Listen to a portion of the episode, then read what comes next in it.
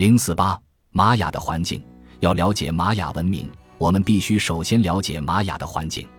说到玛雅，有人往往会联想到雨林，其实这是不正确的。热带雨林一般位于降雨量充沛、终年潮湿的赤道地带，而玛雅人的家园距离赤道有一零零零多英里，在北纬十七度到二十二度之间。该地的气候被称为热带季节性雨林。虽然五月到十月多雨，一月到四月却是旱季。那些关注潮湿季节的人可以将玛雅家园称作季节性的热带雨林，而着眼于干旱季节的人却可将其形容为季节性的沙漠。尤卡坦半岛从北至南，年降雨量按十八英寸到一百英寸递增，土壤层也逐渐加厚，所以半岛南部的农业产量相对较高，养活了更多的人口。然而，每年的降雨量不定，近年来的雨水就比往年多至三到四倍。此外，每年的降雨时间也难以预测，农民们播种后雨水迟迟不来的情况经常发生。哪怕是现代农民，如果在古代玛雅人的家园，尤其在北部种植玉米，也往往会遭遇欠收。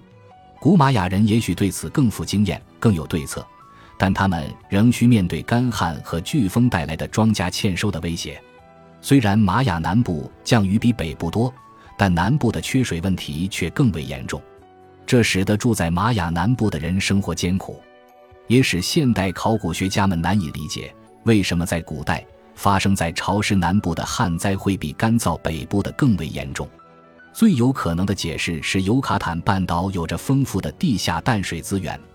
但随着地势由北至南逐步增高，因此越往南，地表与地下水位之间的差距也就越大。半岛北部的地势相当低，所以生活在那里的古玛雅人可以在深邃的天然洞井或山洞汲水。所有到过玛雅奇琴伊察城的游客肯定会记得当地壮观的洞井。在地势较低、没有洞井的北部海岸。玛雅人只要挖一口七十五英尺深的井，就能打到地下水。伯利兹许多地方水源都很丰富，西部有乌苏马辛塔河，佩腾地区的南部也有一些湖泊。然而，南部多数地区距离地下水位太高，无法挖掘洞井和水井。更糟糕的是，尤卡坦半岛多为喀斯特地形，即海绵状的多孔石灰石地形，雨水直接渗入地底。留在地表的所剩无几。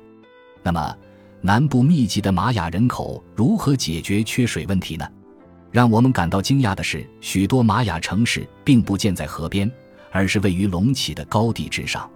玛雅人从洼地汲水，或者对天然洼地进行改造，把水石石灰岩中的漏洞填堵起来，使之成为储水池或水槽，在大型储水池收集并储存雨水，以备旱季之需。例如，玛雅德提卡尔城就有足够一万人在十八个月内饮用的水。在科巴城的玛雅人为了使供水更有保障，在湖边筑堤用以提升水位。然而，对于住在提卡尔这些依靠储水池的城市居民而言，如果十八个月里低于未下，他们就会遭受极其严重的后果。也许短短一场干旱就能耗尽他们所有的食物储备，因为作物生长需要的是雨水，而不是储水池。本集播放完毕，感谢您的收听，喜欢请订阅加关注，主页有更多精彩内容。